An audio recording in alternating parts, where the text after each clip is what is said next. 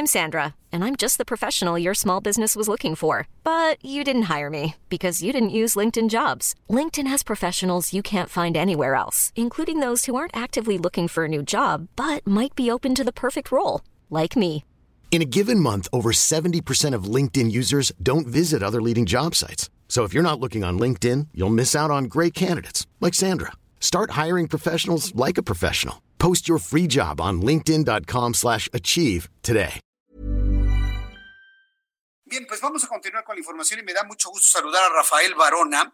Rafael Barona es director de Humavitat, a quien le agradezco estos minutos de comunicación con el auditorio del Heraldo. Estimado Rafael Barona, bienvenido. Muy buenas tardes.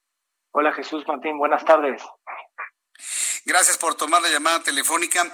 ¿Qué, ustedes como Humavitat, cómo han visto eh, la infraestructura hospitalaria que tenemos en México ante la situación de COVID-19? Y lo pregunto porque hay esfuerzos muy importantes, como ya comentábamos con nuestros amigos de la Fundación Coca-Cola o de Citibanamex o de la Fundación BBVA, que participan en implementar ampliaciones de hospitales o la readecuación de un, eh, de un centro Citibanamex o del autódromo hermano Rodríguez.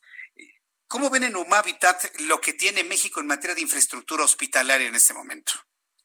Bueno, todo lo que sea sumar siempre será bien recibido. Sin embargo, el, punto de vista o el punto de partida de Humavitat para, para una estrategia para atender a personas con COVID-19 es radicalmente distinta y te explico los puntos. El primero es, si has estado, que seguramente lo has estado en el centro Panamex, pues eh, estando sano, simplemente ir al baño es toda una aventura.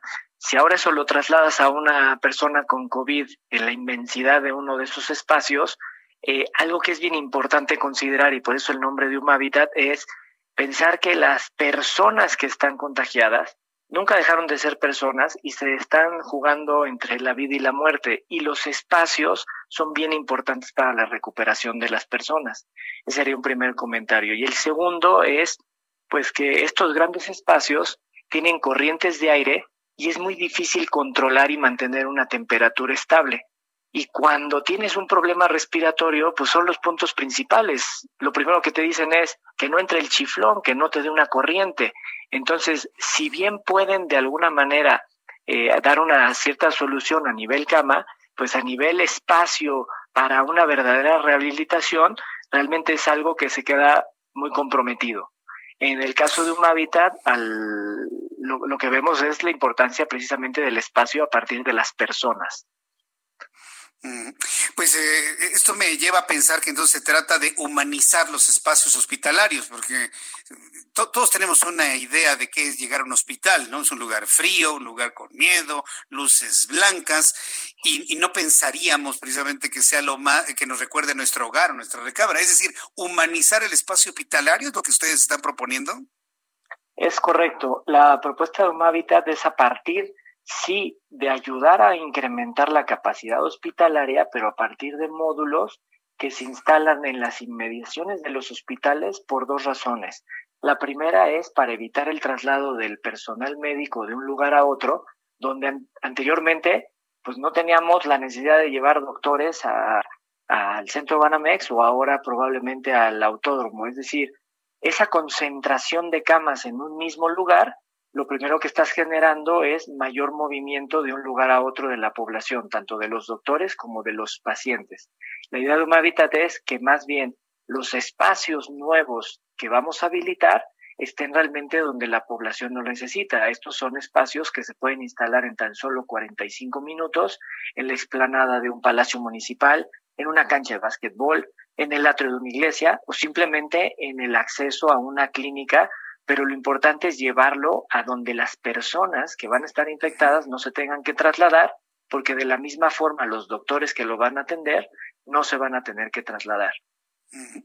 Bien, pues Rafael Barona, eh, denos por favor una página de internet o algunas de sus redes sociales para que el público interesado en ello pues pueda conocer más de lo que ustedes hacen, proponen, plantean eh, en, esta nueva visión eh, de la infraestructura hospitalaria. La página es eh, con H-U-M-A-B-I-T-A-T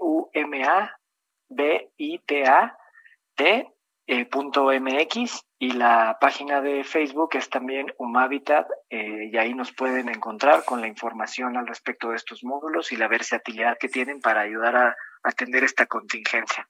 Muy bien, bueno, pues estaremos muy atentos de todo lo que ustedes hacen. Rafael Barona, muchas gracias por participar hoy en el Heraldo Radio. Muchas gracias. Gracias, Jesús Martín. Buenas tardes.